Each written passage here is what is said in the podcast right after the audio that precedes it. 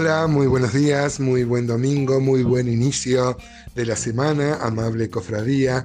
Sé que muchos hermanos y hermanas escuchan estos audios y es mi deseo eh, sincero que cada uno sea bendecido, reciba la bendición de parte de nuestro Dios. Ayer un par de hermanos nomás, no sé si yo no me expresé bien, pero yo en ningún momento quise decir que Dios era femenino. Sé que hay una secta que dice que Dios es mujer.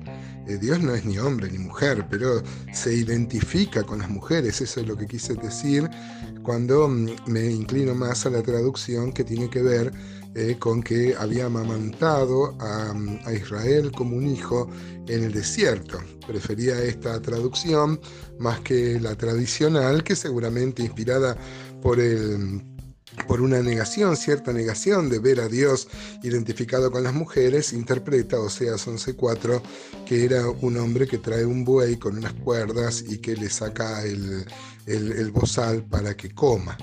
Eh, no sé si me he expresado bien, pero es eso lo que entiendo que la escritura dice y nos maravillaba de eso.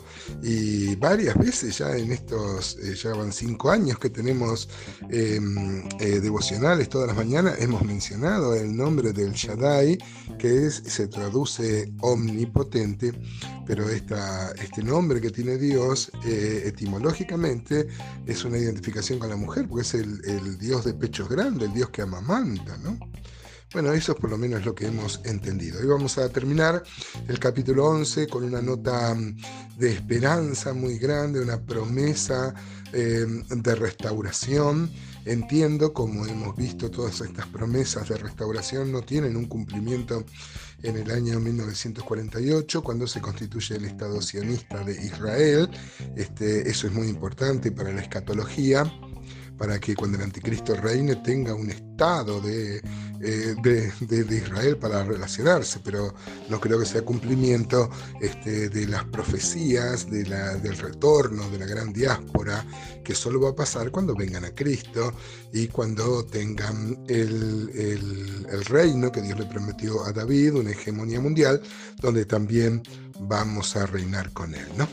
Eh, acá Dios este, habla como padre y al final, aunque el pueblo merecía el castigo que Dios derramó sobre Sodoma y Gomorra, por ejemplo, porque el nivel de los pecados así de severo eran, así de graves eran, sin embargo, este, Dios va a aplicar su misericordia. Varias veces hemos dicho que la gracia de Dios es cuando Dios nos da lo que no merecemos pero su misericordia es cuando no nos da lo que sí merecemos. Eh, por su misericordia no hemos sido destruidos. ¿no? Así que vamos a leer entonces los últimos cinco versículos del capítulo 11 del libro de Oseas. Dice entonces, note otra vez el corazón abierto de Dios mostrando su amor hacia un hijo rebelde. Dice, ¿cómo podré abandonarte, oh Efraín? ¿Te entregaré yo, Israel? ¿Cómo podré yo hacerte como Adma o ponerte como a Mi corazón se conmueve dentro de mí, se inflama toda mi compasión. Note qué profundo el sentimiento que Dios pone, ¿no? Dice, se lo repito, mi corazón se conmueve dentro de mí, se inflama toda mi compasión. No ejecutaré el ardor de mi ira, versículo 9, ni volveré para destruir a Efraín, porque Dios soy, no hombre, y el santo en medio de ti, y no entraré en la ciudad, en el sentido para destruir, ¿no? En pos de Jehová caminarán, esta es la, es la promesa, él rugirá como león, ya no para disciplina, sino como quien junta a sus cachorros, rugirá, y los hijos vendrán temblando desde el occidente. Como ave acudirán velozmente de Egipto y de la tierra de Asiria como paloma, y los haré habitar en sus casas, dice Jehová, ya no como la paloma incauta que tanto criticaba este, Dios y mostraba el error del pueblo, la torpeza del pueblo, como una paloma que cae en la trampa. Acá es una paloma que retorna a la casa, que entra por la ventana, es un cambio en la figura. El versículo 12 dice, me rodeó Efraín de mentira y la casa de Israel de engaño. Judá aún gobierna con Dios y es fiel con los santos. A esta altura, cuando Dios ya está determinando el castigo sobre el reino del norte, sobre Efraín, sobre Israel, por lo menos eh, como van a caer en la cautividad con los asirios eh, por disciplina divina, eh, por lo menos Dios a esta altura se gozaba que en el reino del sur todavía había fidelidad a Dios. Eso le va a durar poco porque también el reino del sur va a caer en la misma disciplina y van a ir a la cautividad de Babilonia. ¿no? Pero no te dice cómo podré abandonarte o Efraín, y cómo te voy a poner como Alma o ponerte como a Adma y Seboín fueron las ciudades de la llanura que juntamente con Sodoma y Gomorra fueron destruidas con fuego y azufre. Esto nos habla, hermanos, de que Dios es un Dios que este, es amor, por supuesto, lo vemos claramente mostrado en este libro y en toda la Biblia, pero Dios también es justicia, con Él no se juega.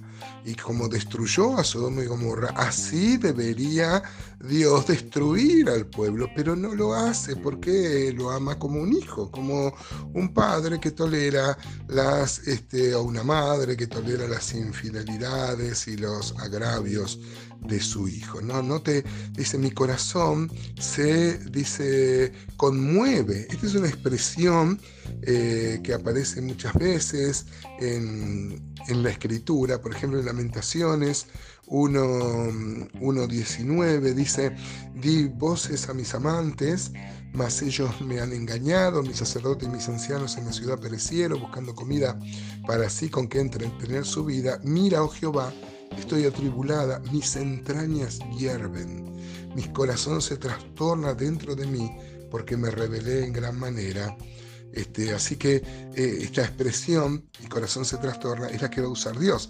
Acá en Lamentaciones se usa hacia el pueblo que está arrepentido ¿no? de haber pecado. Por ejemplo, ¿se acuerdan de cuando José le traen a Benjamín, a su hermano? Dice Génesis 43, 30, entonces José se apresuró porque se conmovieron sus entrañas y a causa de su hermano y buscó dónde llorar y entró en su cámara y lloró allí. Esa expresión, se conmovieron sus entrañas, son las mismas que está usando Dios ahora hablando de este hijo rebelde. ¿no? Eh, eh, bueno, aparece muchas veces, podría citar muchos textos em, donde dice que em, eh, Dios ha cambiado de opinión. No es que Dios cambia de opinión, esto es para que nosotros entendamos que Dios, este, para entender un poquito su corazón, ¿no? Iba a decir el 9, no ejecutaré el ardor de mi ira, el ardor que tenía que derramar sobre su pueblo, ¿no? Eh, Dios tiene que castigar el pecado, por eso esto se cumple en Cristo donde este, Dios sería muy injusto si hiciera un indulto como hacen los presidentes acá en Argentina. Dios sería muy injusto porque eh, si bien Él es perdonador, Él es justo. Y esto se cumplió en el Evangelio porque Dios disciplinó, Dios derramó toda su ira, como dice Isaías 53, sobre Cristo para acogernos a nosotros, para recibirnos y perdonarnos a nosotros. Su justicia y su misericordia se encontraron en la verdad del Evangelio. ¿No es maravilloso, hermano? ¿No vale la pena o no vale la pena? ¿Vale la alegría vivir para Él? Dios nos bendiga.